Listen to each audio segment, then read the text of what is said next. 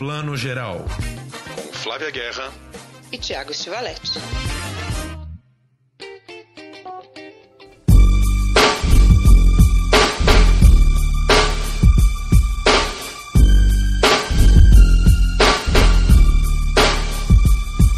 Chegou fim de semana, todos querem diversão.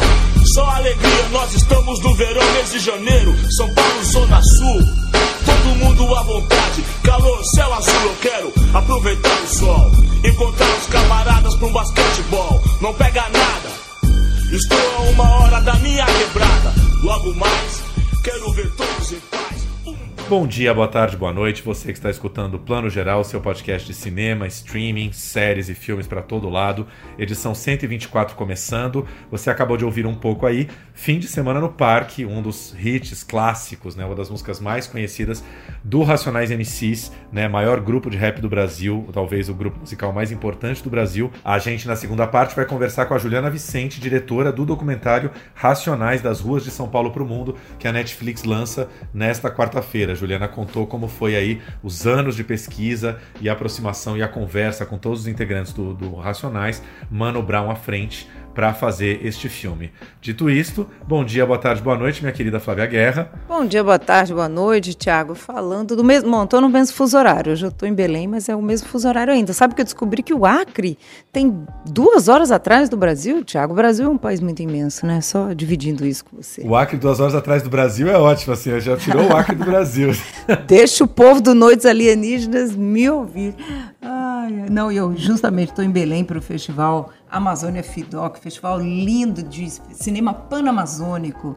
Né? Vai ter, tem filme peruano esse ano. Aliás, um cinema amazônico, não só do Brasil, anda produzindo coisas lindas. E o Noites Alienígenas é o filme acriano que ganhou gramado. Que, primeiro filme do Acre que concorreu já ganhou tudo. O filme é lindo. Já já a gente vai falar dele quando ele chegar nas salas, né? Ele tem distribuição da Vitrine Filmes, então ele vai chegar no comecinho do ano que vem. E aí deixa esse povo, deixa o Sérgio de Carvalho e a Carla Martins, que é a, dire... a produtora que eles me matam. Tomara que não, tomara que não. Qual é a grande sala de cinema aí de Belém do Pará? Onde está rolando o festival? Ah, tá rolando aqui no, no Cinema Luchardo, né? Que é um centro cultural maravilhoso. Tem uma sala super bacana, super linda. Tem outras salas, né? Tem, tem, tem outras salas importantes, mas o festival, as sessões de competitivas são lá. E o bacana é que tem oficina, tem coisas interessantes para ir. Tem até competição de videoclipe. Eu amei isso, gente. E tem festivais, né? O Pará é um, é um, é um estado, a Amazônia toda é maravilhosa, mas a música popular, né? A cena a cena do, do Pará musical é maravilhosa, né? Não só o carimbó, como as aparelhagens. Eu, toda vez que venho, me sinto uma estrangeira no meu próprio país. Eu acho que a gente devia vir mais para a Amazônia para aprender mais sobre ela, viu?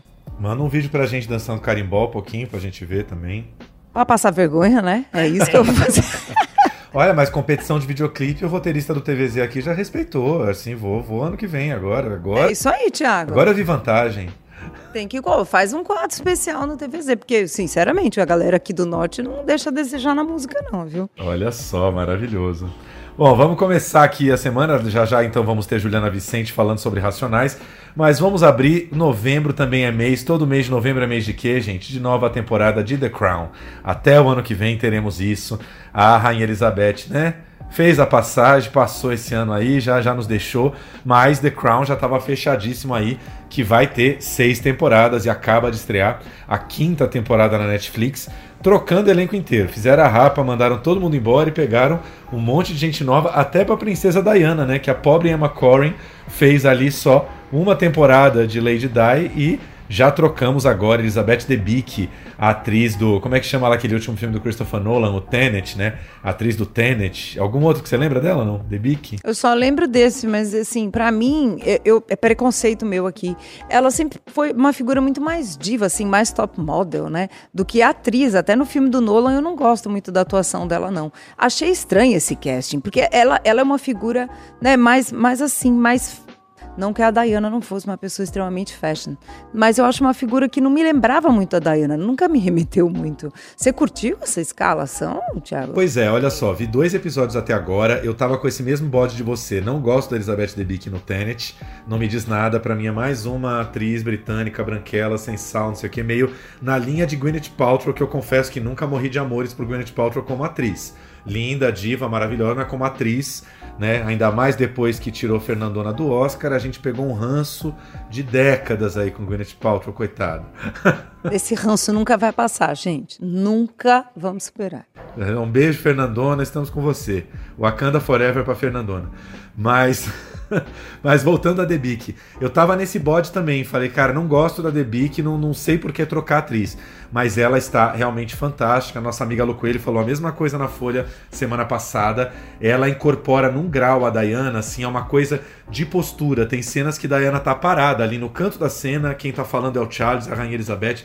A Diana tá num cantinho ali. Você vê a Lady Di ali, na postura, na maneira com que a, a Diana parava, meio encurvada, os ombros meio encurvados, aquela coisa meio, né? Uma pessoa que não é da família real tentando se encaixar ali, é, os olhares, ela tá. E, e, fora, claro, a caracterização, assim, o cabelo da Diana ali, já dos anos 90, né? Últimos anos de vida dela, a tiara que ela costumava usar e tudo. É, nossa, tanto caracterização como interpretação tá um negócio assim, é, faz a gente esquecer a Emma Corrin rapidinho. E olha que a Emma Corrin também tava fantástica, né? Nossa, acho maravilhoso isso que você fala. Eu lembrei agora que a Debbie que ela fez, acho que o Grande Gatsby do Bazuma, ela fez uma ponta assim. Acho que foi a primeira vez que eu tive contato com ela.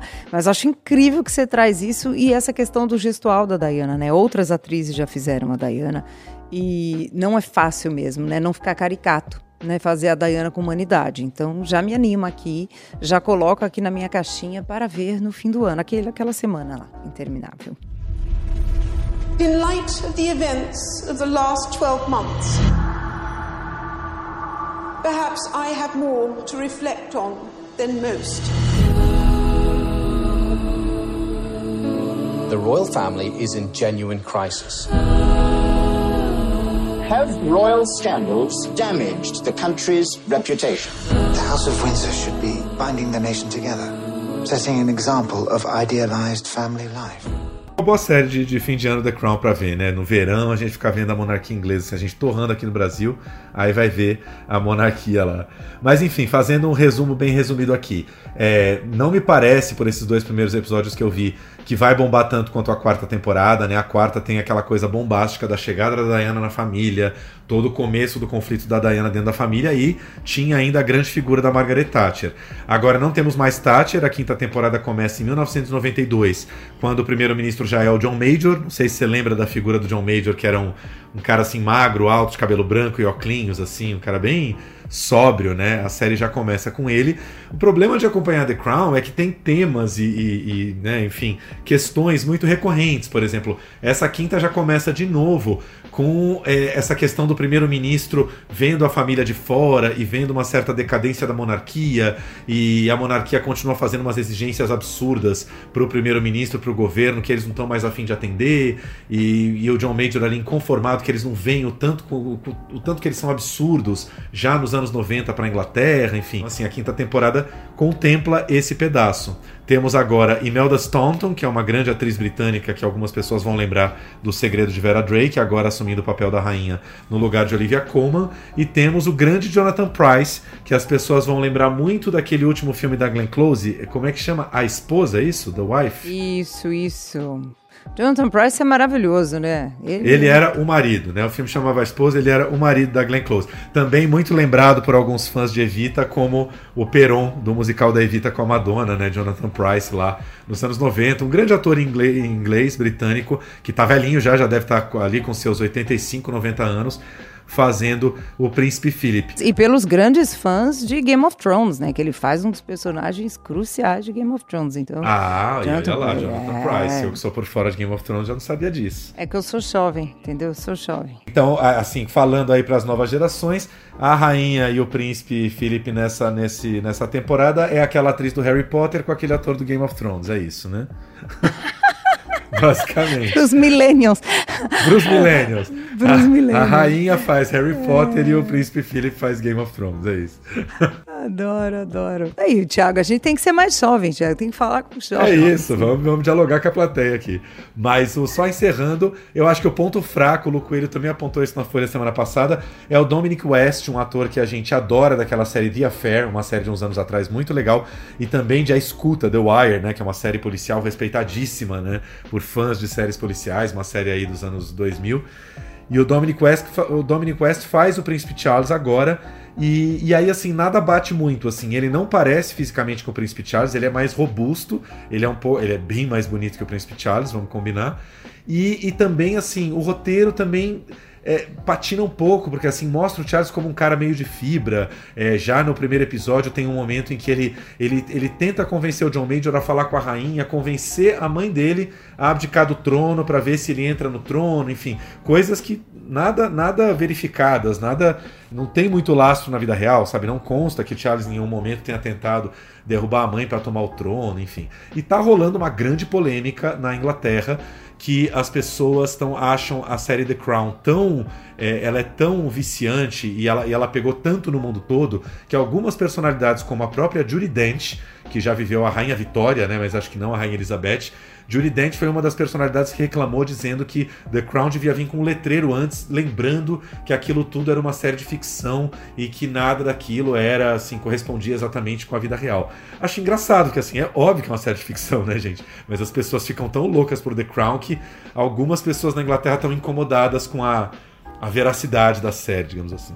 Não, faz todo sentido, né? Eu lembro uma vez que perguntaram para o príncipe Philip se ele assistia a série em algum evento assim público e ele falou assim para repórter: Minha filha, faz favor, até parece né, que eu perco meu tempo com isso. Tipo, se enxerga. Desceu total daquele salto da realeza para fazer um comentário super sarcástico, aquele humor super inglês. Mas eu acho assim que de vez em quando a família real dá uma espiadinha, né? Mas realmente tem muita coisa ali que não deve bater exatamente com a realidade, mas família real também está aí para isso, né, Tiago? Bem complicado. Outro dos bafos grandes assim desse comecinho de temporada já é a biografia de Lady Di. Eu esqueci o primeiro nome do cara, alguma coisa Morgan, que é um cara que cobria a família real há muitos anos, já no, não lembro se no, no no Daily Mail, em algum dos grandes jornais britânicos, e ele está decididíssimo a fazer uma biografia da Diana e ele consegue através de um amigo de Diana é, que a Diana é, grave alguns depoimentos, assim, ele não entrevista ela diretamente, mas como ela tá muito temerosa de que só saia a biografia do lado da família real, real sendo do lado dela,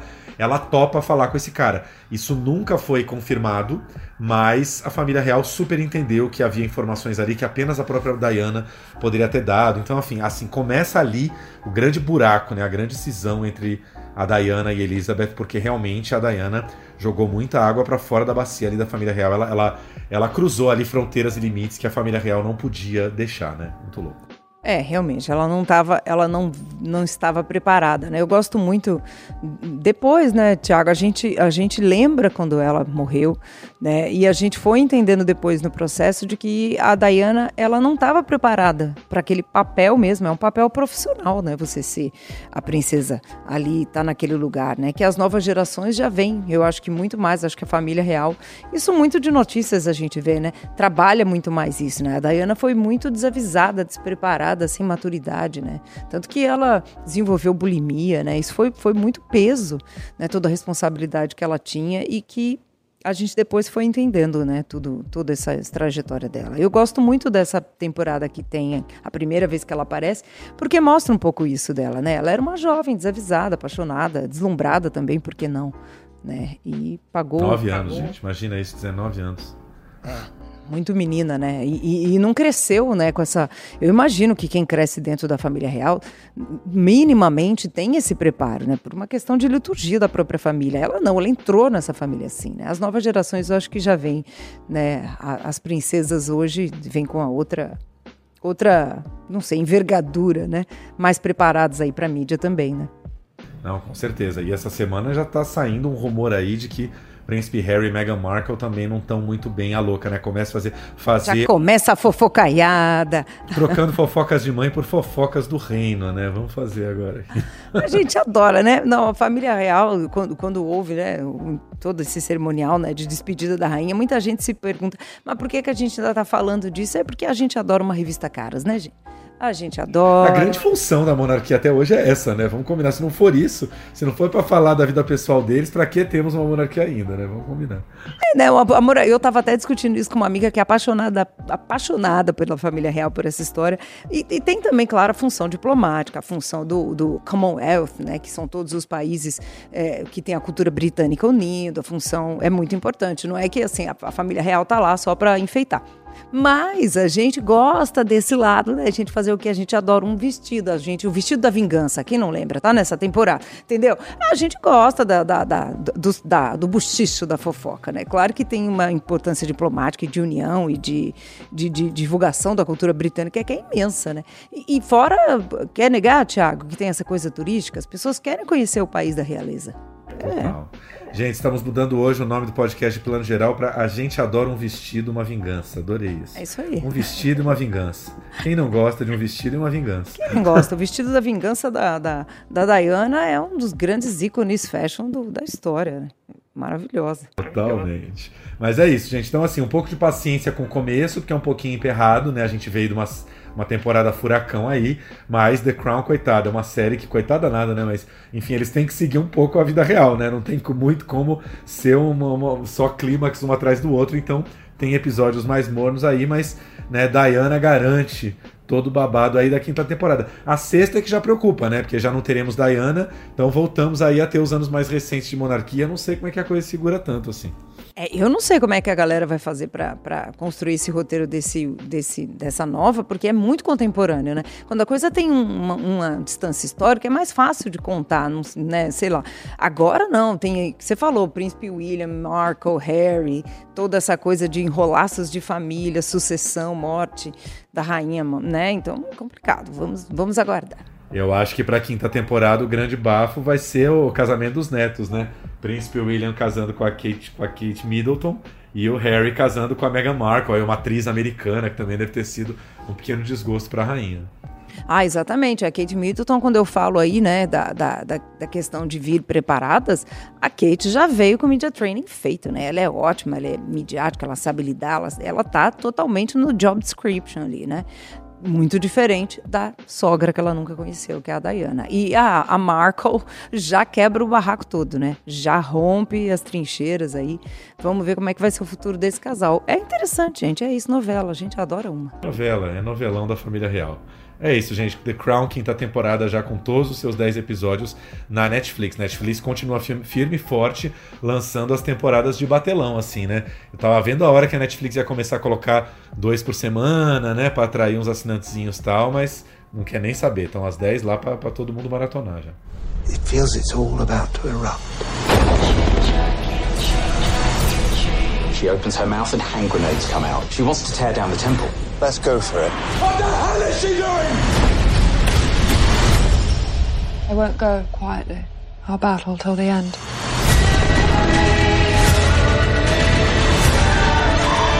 Our glories belong to the past. And the world will move on. And we'll be left with nothing.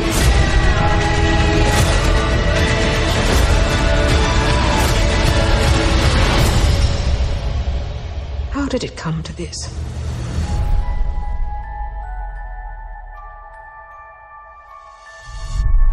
Vamos falar de cinema brasileiro um pouquinho agora?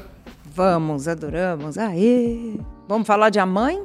Vamos. Filmaço, filmaço, né? Não é o primeiro longa-metragem de ficção do Cristiano Burlan, que é um diretor que a gente acompanha literalmente desde os curtas-metragens, mas é o primeiro que ele mesmo fala que ele fez com estrutura, né? Com verba de incentivo, né, público, incentivo nosso para o cinema paulista, paulistano. E é tão rigoroso, tão bem cuidado assim, e ao mesmo tempo tão humano, né? Humanista, Tiago. Eu fico muito tocada com essa história, assim, não só pela trajetória do Cristiano, que a gente já detalha aqui, mas por como ele retratou a dor dessa mãe, né, que está procurando um filho desaparecido na periferia de São Paulo, numa São Paulo que está entre a periferia é, carente, entre quase o rural e ao mesmo tempo muito violenta, né? Não, total, assim, um belíssimo filme entrando nos cinemas agora, estreou nas última, na última quinta-feira. A mãe vivida aí pela grande Marcela Cartacho, né? Atriz que né, virou cult já desde os anos 80 com A Hora da Estrela, da Susana Amaral, né, baseado na obra da Clarice Lispector, é, mas que algumas pessoas também vão lembrar do recente Pacarrete, que é um filme que foi super premiado, ela também ganhou todos os prêmios de melhor atriz do ano, né, Marcélia ganhou com esse filme, e agora já é muito legal ver isso, né, que o Pacarrete não foi um espirro solto de novo na carreira da Marcélia, que já está dando continuidade, os diretores estão indo para ela aí e oferecendo grandes papéis, porque é cara, sei lá, é uma das duas ou três maiores atrizes de cinema do Brasil e muito pouco aproveitada, né? E tá incrível fazendo essa, essa ambulante. Ela é uma vendedora de, é, de óculos de sol, né? Uma ambulante que vende óculos de sol meio aqui no pedaço da, da Praça da República, do Vale do, do Anhangabaú, mais ou menos. E que vive essa história, como você falou, que tanta mãe vive no Brasil, tanta mãe de periferia, né? Mora só ela e o filho, mãe solteira. Um belo dia ela acorda, cadê o filho? Não foi dormir em casa, não, não, né? não apareceu para dormir. E ela espera um dia, ela espera dois, ela vai na delegacia. Ah, minha senhora espera mais um pouco, ele deve estar numa festa, não sei o quê. E esse filho começa a não aparecer. E a agonia dessa mãe, pobre, com quase nenhum recurso na mão, né? Vai fazer o quê? Vai começar procurando por onde, né? E ela tenta ali, com, os poucos recursos que ela tem, encontrar esse filho, né? Toda produzida, ó. Doidinha pra arrumar o velho, né? Respeite, seu demônio. Juízo, Tá. tá? Aham. Te amo, viu? Tá bom. Até bastar. Tchau.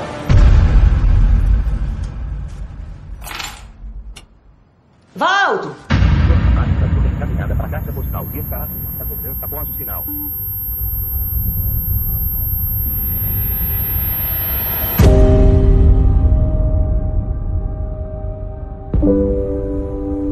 Vocês não viram o Valdo por aí, não? Não vi não. Não vi não. Faz quanto tempo que ele desapareceu? Ele não dormia em casa essa noite. Volta pra casa, descansa. Daqui a pouco ele aparece. Aqui consta que ele não veio nem ontem, nem antes de ontem, e ele tem umas faltas preocupantes. É uma trama simples se a gente parar para pensar, né?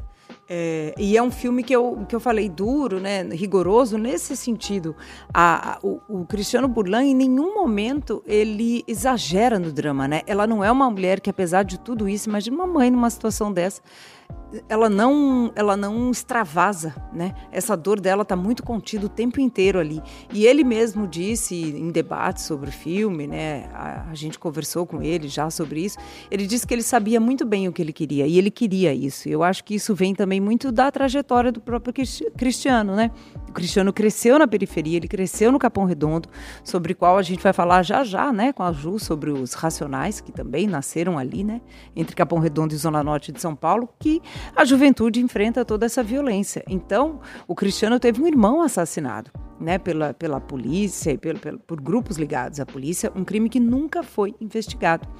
E ele viu a mãe dele lidar com esse drama. Então, a mãe né, da Marcélia é também inspirada na mãe do Cristiano e em tantas outras mães, como as mães que lutam e procuram aí nessas os seus filhos, né? É um tema tão duro, né, Tiago? Difícil a gente falar de um filme desse sem cair no drama, né?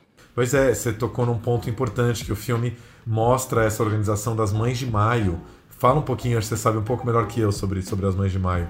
É, é uma organização, né? Uma associação. E isso tá no filme. Quando vocês assistem, assistirem, vocês vão ver. A, a Marcélia, nessa busca dela, ela vai à delegacia, como disse Thiago, ninguém tá nem aí para ela. Ela acaba encontrando, é um grupo de apoio mesmo, né? Das mulheres que lutam para encontrarem seus filhos. Isso tá até no trailer, uma delas fala, real. E o filme mistura essa coisa do real, né? Do documental com a ficção, porque o Cristiano também fez documentários.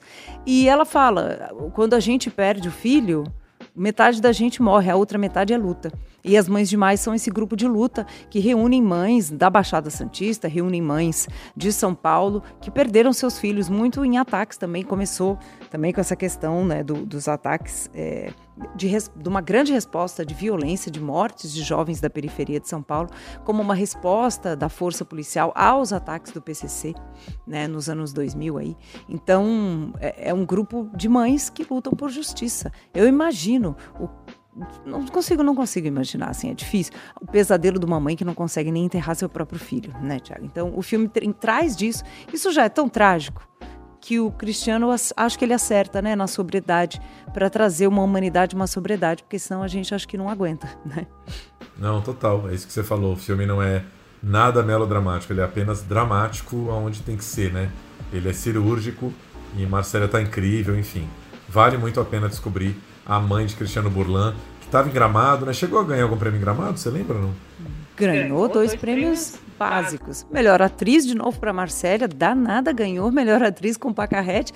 E aí teve dois anos de pandemia, primeira edição presencial, deu Marcela de novo com o melhor né, prêmio de melhor atriz lá. E o Cristiano, que ganhou melhor direção. Teve outros prêmios também, mas olha que lindo. E o Cristiano não estava esperando.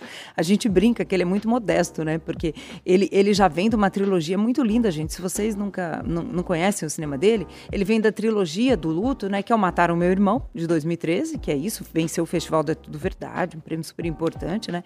Depois ele fez mais dois filmes, né? Falando também o Elegia de um Crime, né? E, e falando dessa questão questão do luto, né, trilogia, porque ele também teve a mãe assassinada.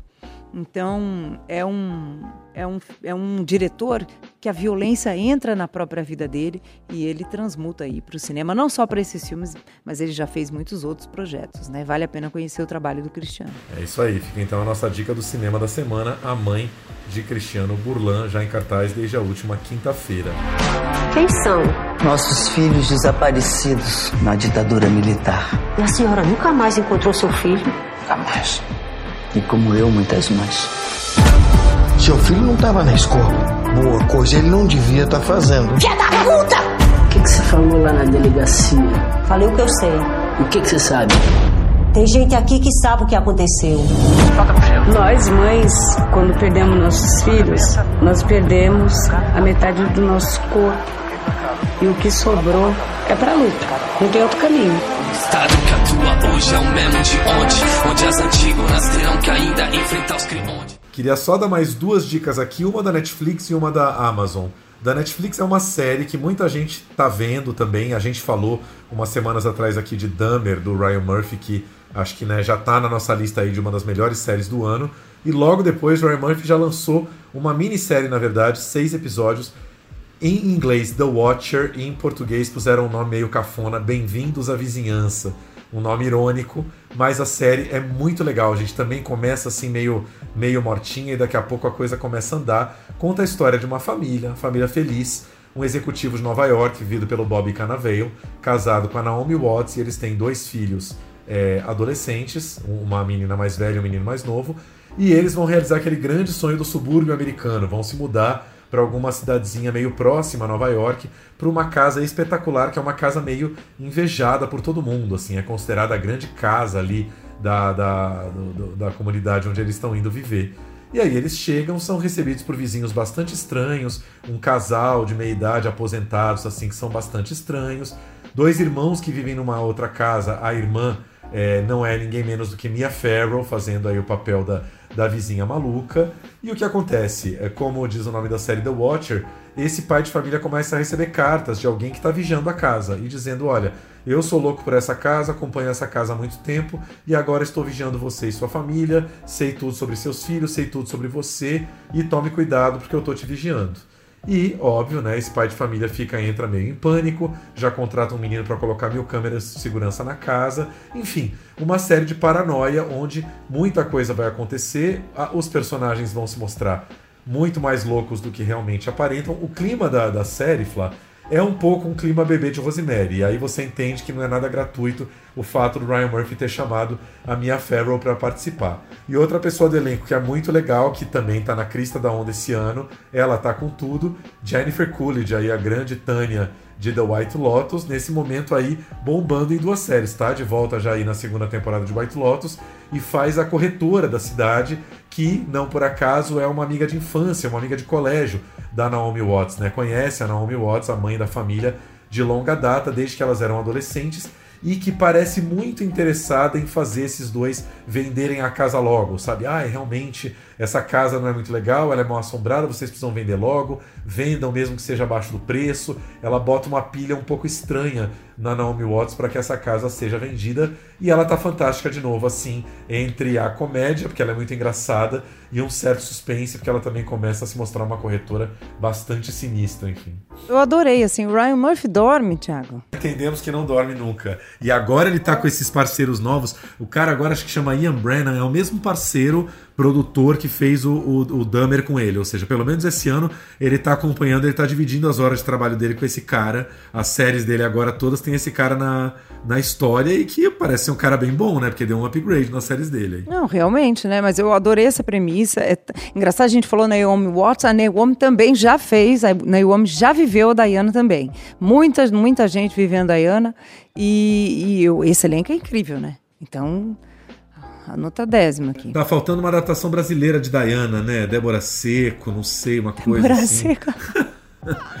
Não sei, uma a menina Juma agora, Alanis Gay, alguém fazendo Diana, assim, bem, né? Débora, elas são muito voluptuosas para viver a Diana. Tem que ser uma beleza um pouquinho mais, mais, né, mais fria, assim, tons mais frios, mais Uma pastéis. coisa Bianca Bin, sei lá quem vai ser, gente. Pode ser, pode ser, gente. Mas olha, eu tô adorando, assim. Eu acho que o Ryan Murphy, eu não sei se ele vai pegar um sabático ano que vem ou se ele vai dar mais 10 séries pra gente, que esse homem não para. Mas é, é como você falou, ele traduz incrivelmente esse espírito americano, né? Da América profunda, os sonhos da América, os desejos, né? E as deformidades também. Eu gostei muito do Demer, né? Então, tem gente que teve muita crítica, mas ela me pegou.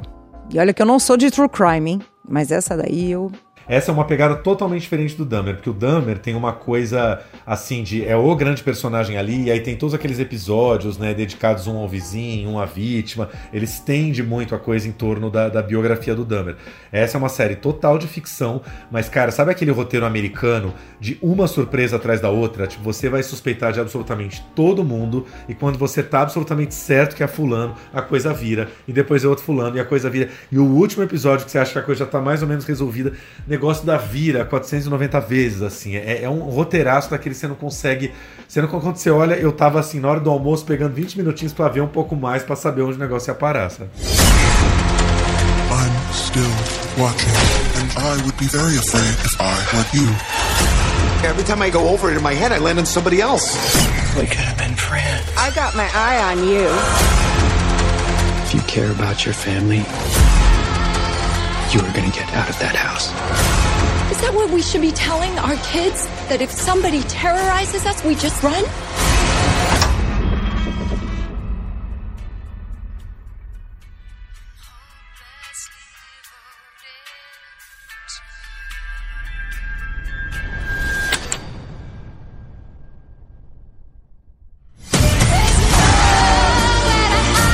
I will never stop watching.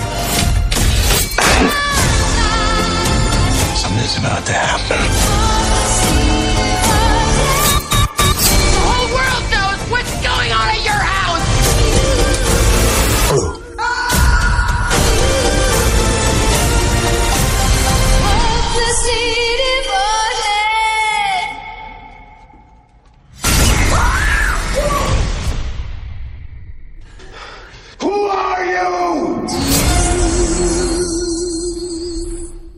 Adorei, quero ver mais uma, Tiago. Como é que eu faço? Como faz para ver tudo isso?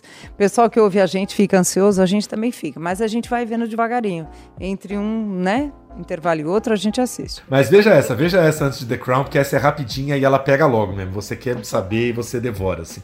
Quando você olha, você foi dormir duas e meia, três da manhã pra ver um episódio a mais, sabe? Acontece, gente, acontece. A gente já falou bastante de britânicos aqui, né? Hoje é dia, né? Hoje tá maravilhoso. Hoje é dia da periferia de São Paulo e dos britânicos. Vamos pros britânicos do momento, Thiago? Harry Styles, maravilhoso, que eu descobri há pouco tempo.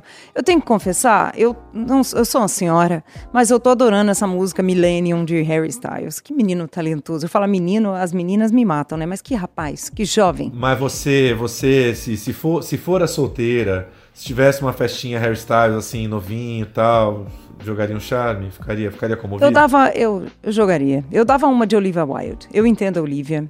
O rapaz é puro charme. Além de tudo, ele é fashion, né?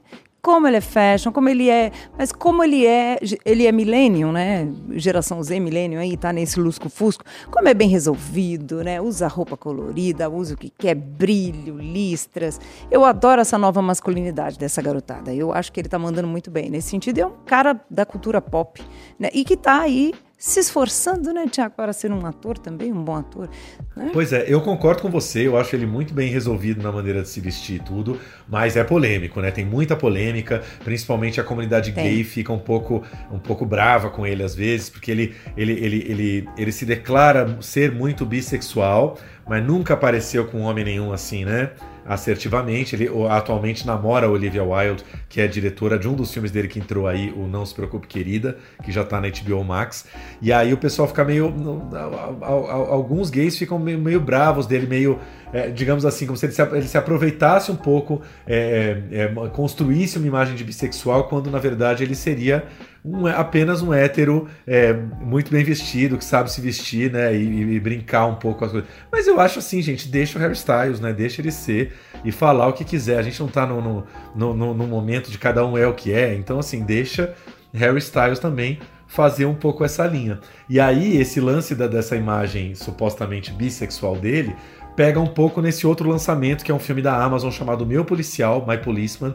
É um filme que teve em Toronto agora, rodou uns festivais internacionais rapidinho, mas já era uma produção da Amazon Prime mesmo. Então a Amazon lançou no mundo inteiro diretamente no streaming. É aquele tí- típico drama britânico de Oscar, sabe? Desses meio Retorno a Howard's End, Vestígios do Dia, aqueles filmes que Anthony Hopkins e Emma Thompson faziam nos anos 90. Resumindo a história, ele é um policial nos anos 50 que começa a se envolver com um cara que é galerista de um museu, um cara que trabalha com artes plásticas, curador de museu e tal. Eles logo têm ali uma paixão fulminante, começam a ter um caso juntos, só que ah, o Harry tem uma moça professora que ele conhece, papel de quem? Fazendo o link com The Crown, Emma Corrin. Emma Corrin, a princesa Diana aí da quarta temporada, ela faz essa tal professorinha, confirmando que só tem, né, três, quatro atores britânicos no mundo. A gente tem meia, né, exatamente, tem meia dúzia. Pessoal, é tudo da mesma, mesmo agente. É o mesmo agente. Bota todo mundo para trabalhar nas Sempre a produções. mesma coisa, sempre a mesma panelinha. E aí o que acontece? Ele casa com a, com a, com a professorinha, porque ele não, não, né, ele não aguenta o rojão ali, né? Anos 50, muito difícil ser gay ali de sair do armário. E eles vão viver um pouco esse, essa, essa relação a três, um pouco complicada, tendo o Harry Styles como vértice. O grande lance legal do filme é que ele se passa em dois tempos, eles jovens e tem eles já velhos agora, sim, já é o personagem do curador de museu vivido pelo Rupert Everett, já à beira da morte, com alguma doença ali, algum câncer, uma coisa que ele pode morrer a qualquer momento, e ah, esse galerista volta a morar com eles durante um tempo. A professora acolhe numa boa, porque sempre teve muito afeto e ternura por ele, só que o personagem do policial, né, já agora vivido por um outro ator, já nos seus 65, 70 anos, ele não lida muito bem com o fato desse cara voltar agora velho, a vida deles, à beira da morte, enfim. Então é um pouco esse é- essa relação muito delicada entre esses três personagens, mas, né, apesar da, da, juventude deles ali sendo os anos 50, o filme não economiza nas cenas de sexo, tem pelo menos uma fortíssima cena de sexo entre o Harry Styles e o outro ator aí que faz o, o curador do museu. Adorei já. Pronto, fortíssima cena de sexo. Pronto, gostamos. Já gostamos. Já estamos precisando. Já estamos Já precisando. Já gostamos, gostamos. já a gente falou na semana passada, né? O Mix Brasil, né? E, e toda essa questão de poucos filmes trazerem cena de sexo. A gente não tô brincando. A cena de sexo, quando ela tem a ver com a história, né? E ela faz, faz parte ali da trama, a gente acha super legal. Eu, eu, não, eu não, não sou, né, o queer pra comentar essa história do Harry Styles, mas eu, eu gosto até da ideia de ter um cara que, mesmo que seja hétero, brinca com esses símbolos e não tem medo de brincar com isso, né? Porque a masculinidade é tão frágil, né, do homem hétero, nossa, bota uma camisa rosa já, meu Deus, né? Eu acho, mas eu acho também, se ele se aproveita disso só para fazer um marketing de moderno, eu entendo as críticas, mas eu aqui, né, né, E teve um ponto mais delicado que parece que uma vez ele usou o lenço azul, é o tal do lenço, que é muito um símbolo de Stonewall, né? Que foi a grande Sim. luta aí da comunidade gay, né? no- nos anos 60, 70 tal. E aí, aí que a comunidade ficou muito puta, né? De falar, pô, quem é você pra ficar usando esse lenço? Dá pra entender, dá pra entender um pouco. Dá, dá para entender sim. E dá para entender também a frustração dele não pegar os meninos, né, gente? Pô, pega os meninos também, né? Tudo bem, tá tudo certo. É isso, exato. E ele brinca é isso, ele brinca com isso, e claro que, né, ele sendo hoje o maior astro da Inglaterra, né? Ele é vamos fazer uma comparação meio grossa aqui, mas né, ele, ele seria um pequeno Beatle hoje em dia, né? É o, é o grande astro pop da, do Reino Unido Sim. que tá bombando no mundo todo. Então já tá tendo toda uma construção de imagem em torno dele, do qual esse filme Meu Policial com certeza faz parte. Então, quer dizer, né? É, foi muito interessante para ele pegar um personagem gay nesse momento da carreira e tudo, né? Mas você que você tá mais ocupado aí no festival agora, se não tiver muito tempo, a cena de sexo tá no minuto 38. É brincadeira, não sei tá. a gente já traz, a gente traz toda semana a nossa minutagem, vamos trazer cena de sexo no minuto tal. É isso, igual do Sense8, lembra do Sense8 que todo mundo correu lá na cena de sexo, sabia exatamente o episódio tal, a da suruba do Sense8. Só eu gosto do Sense8, gente, só eu. Só eu fiquei chateada que a série acabou.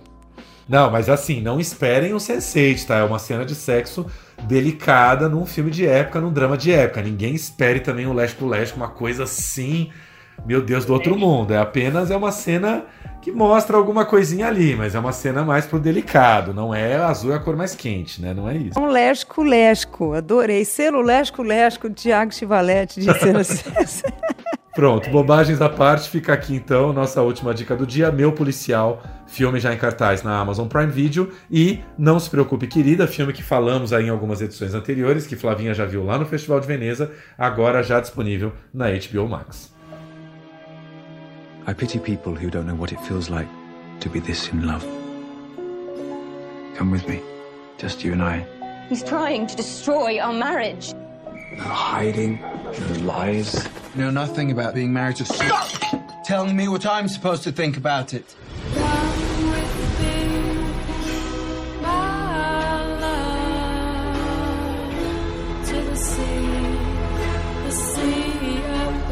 He was always in your life, in our lives.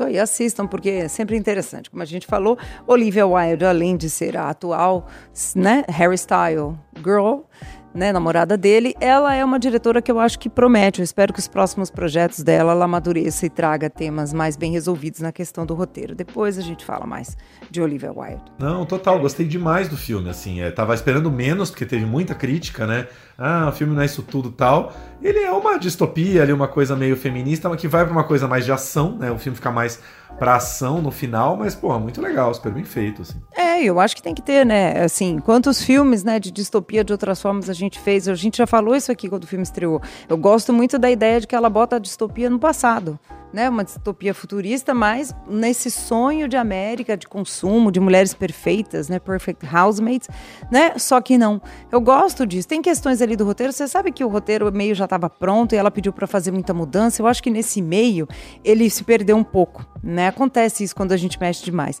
Mas eu gosto da proposta e acho que a Olivia vai trazer coisas mais interessantes aí no futuro. Com certeza.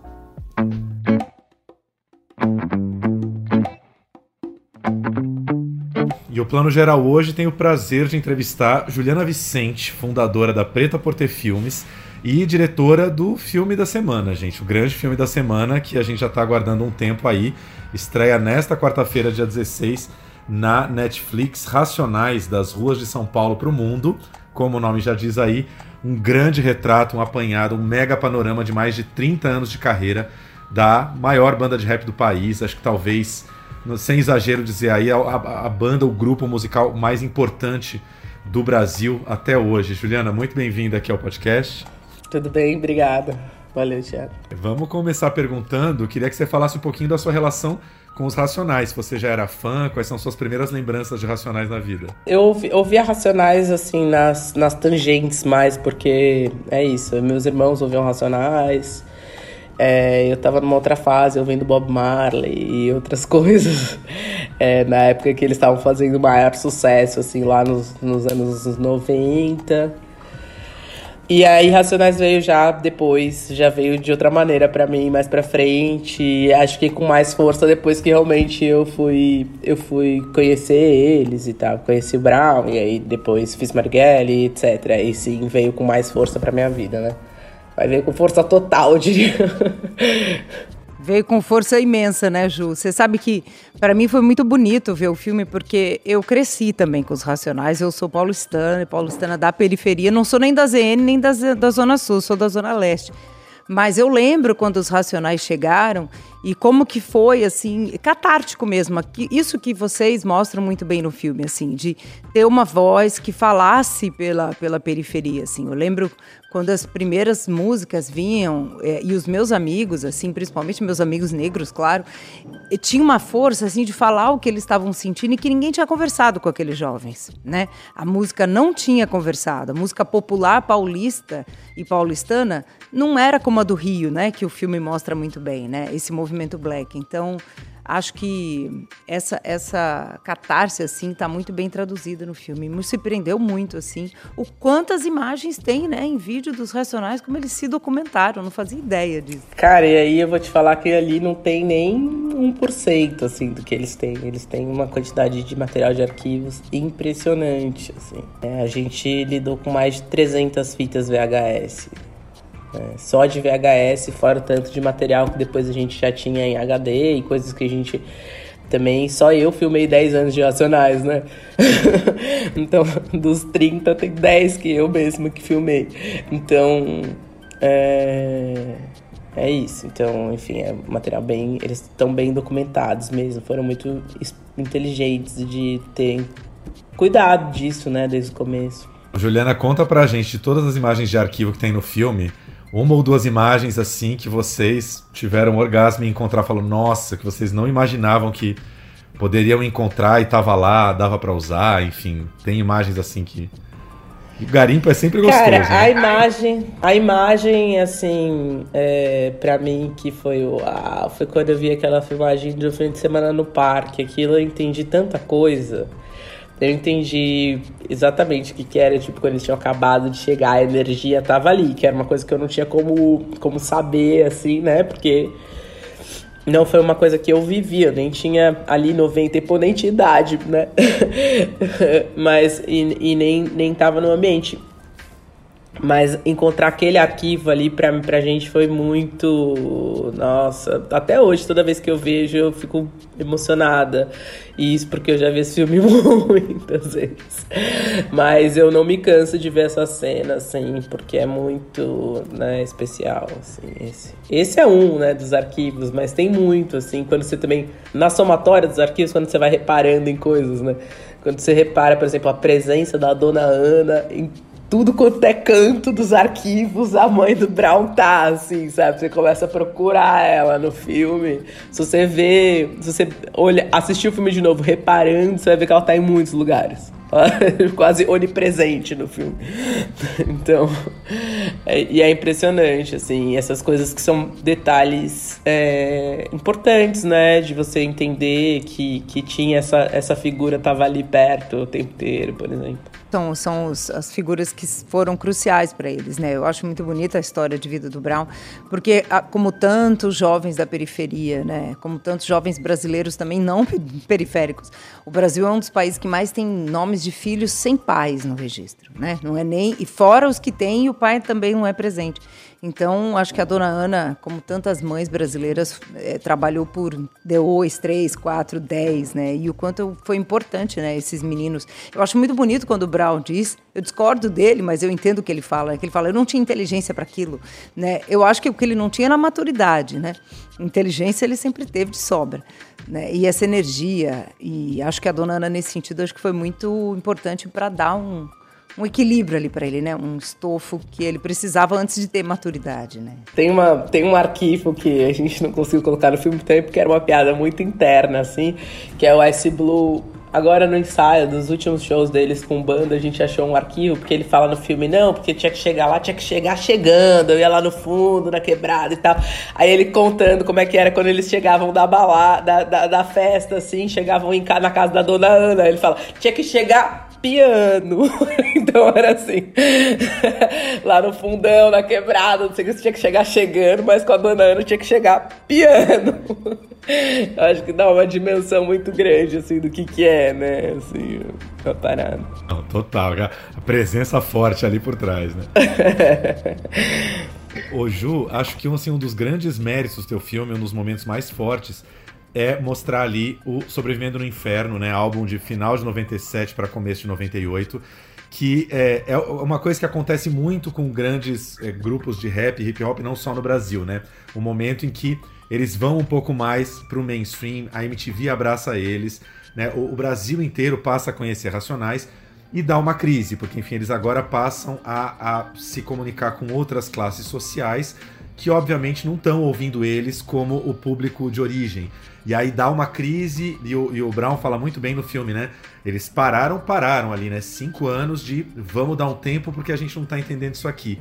Nas tuas conversas com o Mano Brown, com, com enfim, com o grupo todo, como é que hoje, 2021, 2022, olhando tanto tempo atrás, como é que eles veem esse momento hoje? É, acho que é um pouco do que eles falam ali, né? Acho que essa, essa busca por estar. Tá, por por se comunicar da forma correta é muito genuína, né, deles, assim, acho que eles estão o tempo inteiro fazendo esse tipo de revisão, são, são muito são muito honestos, né, com o que eles querem fazer e com, com o resultado que eles estão buscando, então é isso, assim. É, eles falam também que foi foda, que ficaram sem grana, que era tipo, os boletos estavam lá em cima da geladeira para pagar, né? A coisa tava não foi fácil, assim, mas é isso. Acho que eles continuam fazendo isso, se você reparar. O último disco dos caras aqui, Racionais é 2014, cara. A gente tá em 2022. Eles estão num.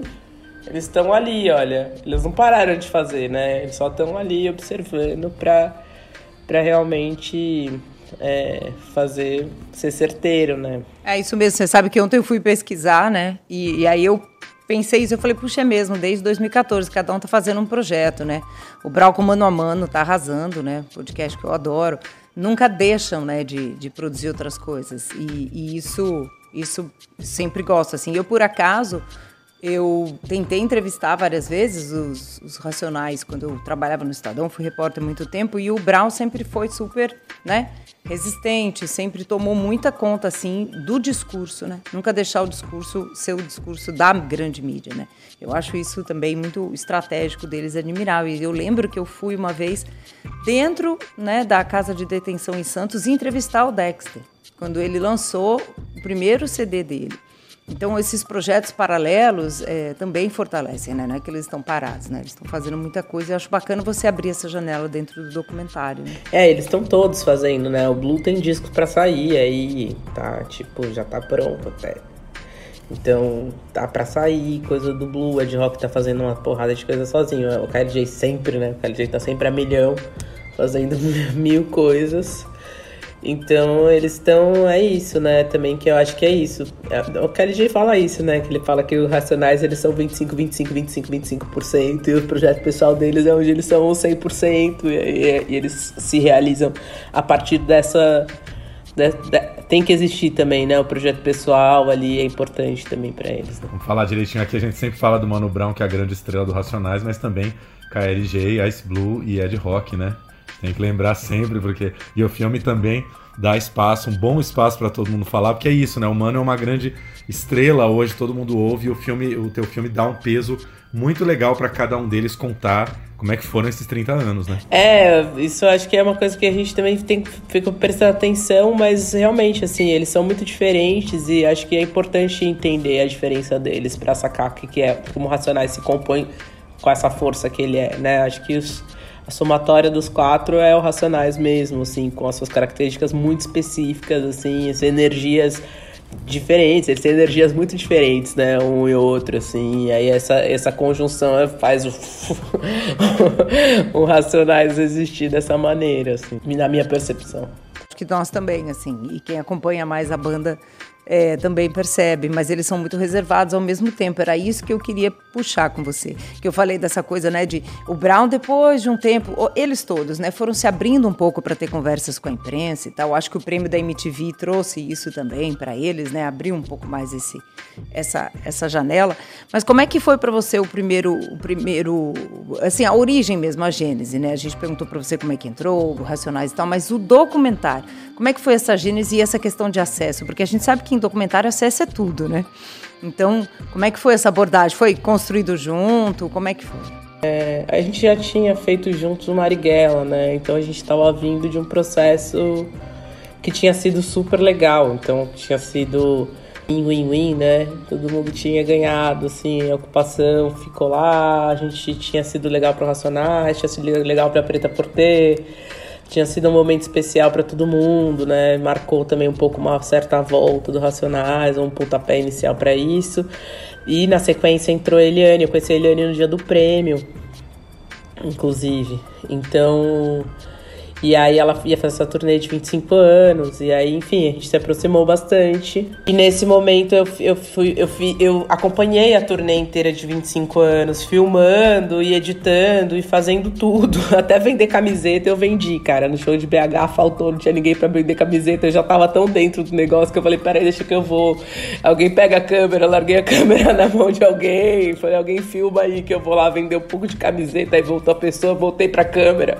Então, enfim enfim, chegou uma hora que. E aí eu tava lá vendendo camiseta, já tinha gente que falava, pô, você fez Marighella, é. E eu lá falava parabéns, eu 60 reais, passa aqui. Foi meio essa mistura, assim. é, então, assim, eu já tava, né? já tava, já tinha nesse primeiro momento aí, toda vez que ia filmar na van ou filmar nos quartos, aí já tinha, a galera já falava, não, aí só vai você, Ju, aí só você. Então, já tinha um espaço que eu já estava ali transitando. E, e na verdade isso era uma filmagem, só um registro dos 25 anos, que depois a gente resolveu tentar fazer um DVD. Eliane queria muito fazer um DVD, vou fazer um DVD, vou fazer um DVD. E aí eu não, a gente montou um DVD, o Brown não queria um DVD, aí então vamos filmar um negócio, vamos falar sobre a turnê. A gente tentou montar um negócio pra turnê, aí eu falei, cara, não dá, não tem nada a gente não tá, sei lá, não, não, não, é, um, não, não é o material que eu quero fazer sobre o Racionais, certo? Aí eu falei isso pro Brau, aí o Brau falou, ah, avisou a Eliane, a Juliana quer devolver os HDs. a Eliane me ligou e falou assim, meu, não, você não vai devolver os seus HDs. Você faz qualquer coisa, faz o que você quiser, mas me entrega alguma coisa. E aí eu falei, pô, eu quero entrevistar eles. Então é isso. Então vou entrevistar eles. Porque até então eu tava tentando montar com o material que a gente tinha da turnê, assim. E aí, beleza, e eles todos toparam. Ah, então vamos entrevistar, e vamos entrevistar. E a gente fez as entrevistas, as primeiras entrevistas, né? Tem duas fases de entrevista, então essas primeiras entrevistas foram feitas nesse contexto. Mas acho que eles estavam também tão acostumados comigo que eu falei, ah, vamos entrevistar. Ah, todo mundo colou. Não teve grandes dificuldades e nem grandes negociações, entendeu? Eles simplesmente vieram, sentaram lá e a gente trocou uma ideia sem muita estrutura. Foi, foi, foi inclusive as entrevistas aconteceram dentro da Preta Porter. A gente criou uma sala com fundo preto, não sei o que, foi muito roots, gente. Naquele momento foi muito importante ter sido dessa maneira porque foi o jeito que todo mundo ficou à vontade, sabe? Eles estavam num lugar que eles estavam acostumados aí, que eles já tinham ido várias vezes, que passavam lá para trocar ideia pra nada também, sabe? Só passar pra, colar, colava, colavam porque colavam e, e, Então era um lugar já meio habitué de, de trocar uma ideia e tal. Então, não... então acho que isso ajudou a gente ter uma primeira conversa tão né, boa, tranquila e tal. Foi bem legal. Uma equipe super pequena, muito pequena, né? A segunda etapa já não foi assim. O que é e o que é. O Racionais faz algum trabalho social? Clara e salgada. Esse é o trabalho social. Cabe em um olho pesa uma tonelada. A música que entra na mente. Sabor de mar. Pode ser discreta e que lhe nada Diz comigo não chora, tá bom, falou. Não vai pra grupo, irmão. Aí, Jesus chorou. O rap, meu rap, ele apareceu, tipo, 88 tava com 17 anos. Ele já falava coisas de, de protesto, de coisas de rua, já na época, nas letras. A gente é a voz de quem não tem, não tem voz. Era um grito. Tava entalado. Eu queria te perguntar também, o seu filme relembra o episódio lá de 2007, virada cultural, show na Praça da Sé, que teve lá a confusão, e que eu lembro, eu lembro assim como se fosse hoje, a, a, a, cobertura da imprensa, os telejornais no dia seguinte dando, com aquele viés sempre muito ruim, que fica muito aquele, fica aquele clima meio de ah, olha como o rap eh, gera caos social, né? Olha como o rap gera confusão. Você acha que hoje, 15 anos depois, com o fortalecimento das causas pretas, da periferia. Você acha que mudou um pouco esse ponto de vista ou não? Ainda tem uma, uma, uma classe média alta branca que sempre vai ver o rap com medo, assim, com pânico? Cara, olha, eu acho que mudou, mas, meu, vou te falar que eu passei por algumas questões quando eu fui quando eu tava fazendo o filme e a gente ainda não tinha Netflix e eu tava tentando achar uma distribuidora pro filme, eu tive uma conversa com uma distribuidora que falou para mim que, putz, que achava que era melhor ir para um lugar porque ele teria medo de ir pra sala de cinema. Então, assim. é pesado, entende? Tipo, a gente, a gente cruza com coisas que são bem absurdas, assim, entendeu? Então isso acontece ainda. Acho que nesse tempo o que aconteceu é que sim, as questões mudaram. Acho que talvez as pessoas não repetissem as mesmas coisas porque elas teriam vergonha. Não sei se é porque elas não. Não sei se é porque elas não pensam isso, sabe? Aí eu não consigo dizer, assim, mas talvez elas tenham um pouco mais noção de que é meio ridículo elas falarem um negócio desse. É, eu concordo, sabe? Eu em dois, eu lembro desse show, por acaso eu não cobri esse show, mas eu estava cobrindo a virada. Mas um ano antes, logo depois do ataque dos ataques do PCC em São Paulo, que deu, né, ensejo a muita coisa, rolou um show no Capão dos Racionais na, na numa madruga e eu trabalhava no Estadão e eu queria cobrir esse show. Os meus editores acharam que o show não era pauta e eu achava que o show era pauta justamente por isso, porque São Paulo estava num clima de medo, né? as pessoas ainda estavam com medo de voltar às coisas. Eu falei, não, eu vou lá ver show dos Racionais, cara. E quero cobrir e tal. E a única pessoa que topou comigo né, trabalhando era um motorista, né? Porque a gente ia com as pautas, que era da Zona Sul também. Então ele estava em casa e eu fui e foi um dos shows mais pacíficos que eu já vi na vida, uma puta energia, uma coisa maravilhosa, assim, um respeito, todo mundo se respeitando né, todo mundo em casa mesmo, e eu fiz um texto que depois as pessoas vieram me elogiar é, por esse texto. Assim, era uma página inteira sobre, sobre essa noite catática. Deixa eu fazer uma parte aqui, porque a modéstia da Flávia impede ela de falar, mas ela foi indicada ao Prêmio Estadão desse ano com esse texto, não foi? Estou enganado? Foi sim, foi sim. ela é muito modesta, mas eu, eu faço aqui o o final. Não, mas não devia ser indicado. Sou, não é que eu seja modesto, mas assim, um texto sobre uma coisa tão óbvia não devia ser indicado. Obrigado, Tiago, por lembrar. Mas a gente é tão cafona no sentido de medroso, é isso que a Ju está falando, que me surpreende tudo isso que eu ia chegar nisso, né? Que em 2022 ou 21, sei lá, 20, as pessoas ainda estão com receio de falar desse assunto, de lançar um filme desse no cinema. Então, assim, imagina 2006. E é uma coisa que eu acho maravilhoso se o filme existir. Por isso, assim, porque acho que é alguém que está numa comunhão com eles e contar isso de dentro, assim, porque o poder dos Racionais é comovente no sentido de da potência que eles têm, né? E esse show foi lindo, num puta respeito. A polícia respeitando também, e a polícia nem chegava perto, porque também não precisava. Sabe assim, tá todo mundo no respeito. Então eu acho que coisas que eu não consegui traduzir, que eu acho linda esse filme tá traduzindo, né? Com imagem, com imagem deles, assim, para mim super me emociona, assim.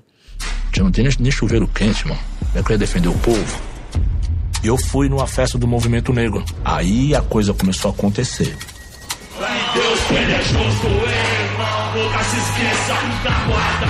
Começou a, a, tocar no Brasil inteiro, entendeu? E uma transição entre ser moleque pobre, entre ganhar dinheiro e ficar famoso. Eu posso ter a pretensão de dizer que eu encarnei o espírito do, da periferia de São Paulo ali, mano. O Racionais ele faz essa quebra da falta de autoestima, da falta de coragem mesmo. Tentaram calar, só aumentou, tá ligado? Racionais. Juliana, para encerrar, só uma perguntinha sobre é, o documentário Diálogos Ruth de Souza. Tô louquíssimo para ver, não consegui ver ainda, nem no Festival do Rio, nem na Mostra. Mas primeiro já te dar os parabéns, porque assim, eu acho que era um filme que tava pedindo para ser feito. Ruth de Souza é a atriz né, preta mais importante do Brasil, junto com Zezé Mota, talvez. E queria que você falasse um pouquinho, assim, quantos anos foram aí de luta para fazer esse documentário? Cara, a Ruth foi, eu fiquei 10 anos filmando a Ruth, né? Tô, na verdade, encerrando dois processos longuíssimos na minha vida e que também foram fundamentais para mim, para pessoa que estou me tornando o tempo inteiro, assim, mas é que eu acho que sim, me influenciaram pra caramba, assim, né? Você lidar com vida de artistas pretos tão relevantes e importantes no Brasil. É, o documentário da Ruth foi especial, assim, eu comecei, fiquei muito tempo para conseguir financiar, né, pra você ver como é, né? Levei muito tempo, só consegui financiar esse filme pós 2015, que, que é quando parece que o, inventaram os pretos no Brasil, né, que é quando começou a se falar sobre isso, enfim, é, novamente, né, bem, bem, bem difícil, assim, antes não parecia relevante falar sobre a Ruth de Souza, olha que loucura, né? E aí a gente. Aí eu consegui finalmente e fiquei um tempão fazendo também, porque também não foi um processo tão simples assim, né? Eram 100 anos quase. Né? A Ruth faleceu com 98 anos, na nossa última semana, últimas semanas de filmagem, assim. Eu ainda tinha uma coisa ou outra para filmar com ela. E ela tava aí no hospital, ela ficava assim: Eu nunca falhei nenhum contrato, não vai ser o meu filme. E ficava querendo saber. E ficava querendo saber se tinha material para montar. E eu, Ruth, tem, eu tinha muito material, né? Eu tava terminando de fazer coisas que eram completamente luxuosas de fazer com ela atuando e tal. Mas era já tinha muito material e eu falava, não, vai dar para montar, sim, vai dar, vai dar. E aí a gente conseguiu eu montei um teaser com o material que eu já tinha, assim, e coloquei para ela em breve nos cinemas. Até achei ontem uma foto desse dia, que foi o último dia que eu vi ela na casa dela. E, e aí foi isso. Aí ela, lembro que ela viu o breve no cinema e pediu pra ver de novo o teaser. Aí, tipo, viu de novo, aí viu o breve no cinema e ficou com uma cara de tipo, sou famosa, sabe? e foi muito legal, assim, muito importante. Eu espero, né, que o filme consiga alcançar o maior número de pessoas também e que a gente consiga fazer uma onda para as pessoas verem o filme, para as pessoas conhecerem a história da Ruth, que é muito importante, sabe? Pensar como uma atriz que que viveu um século, né, que foi tipo expoente em TV, teatro, cinema e que nos anos 50 estava estudando nos Estados Unidos, gente, dramaturgia, ninguém sabe disso, entendeu? Uma bolsa de estudos, enfim, que foi a primeira atriz brasileira indicada a um prêmio internacional, sabe, em Veneza. É, concorreu ali com a Catherine Hepburn, tipo, poxa, a gente precisa saber essa história, é fundamental, sabe? É, que as pessoas conheçam a história dela, até porque é muito inspirador, assim. Você vê uma pessoa com 98 anos completamente dona de si, da sua própria vida, consciente da sua história e muito, ah, muito assentada, muito, enfim, muito firme, né? Entender também essa história de luta dela, que foi fundamental. Eu não seria artista se não tivesse Ruth de Souza, certo? Não, não, não, não teria dado. Ela é nossa pioneira, assim. Maravilhosa. Eu tô curiosíssima para assistir, eu concordo com você. Mesmo a gente, né, Tiago, que acompanha o cinema brasileiro, desconhece tanto da trajetória dele, dela, né, da, da Ruth, maravilhosa eu imagino o público em geral, assim, acho um presente, né, para todo mundo, assim. E esse filme como é que tá? É, você quer lançar no cinema? Já tem distribuidora? Como é que ele tá? Sim, a gente vai distribuir pela nossa distribuidora, que é Preta Play. E a gente é, agora vai passar numa sessão ao concurso em Brasília, no dia 20 de novembro, no Festival de Brasília. É, Aí agora estamos aguardando para saber mais notícias dos internacionais e estamos indo. Aí a gente vai ter um momento ainda de festival. Está recebendo uma série de convites para festivais assim e logo depois deve ir para algum streaming que ainda não sabemos qual. Obrigada, Ju, arrasou.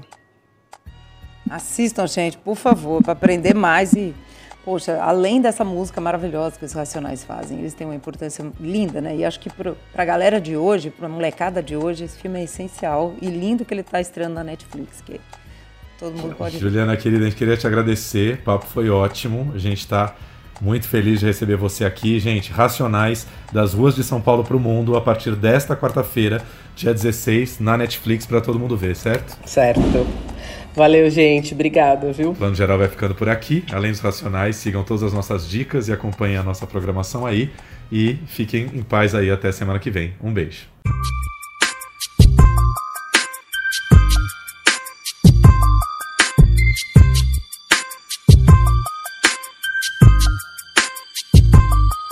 Nego drama, entre o sucesso e a lama Dinheiro, problemas, invejas, luxo, fama, nego, drama, cabelo crespo e a pele escura, a ferida, a chaga, a procura da cura, nego, drama. tenta ver e não vê nada, a não ser uma estrela. Longe, meio ofuscada, sente o drama. O preço, a cobrança. No amor, no ódio, a insana vingança. Nego drama.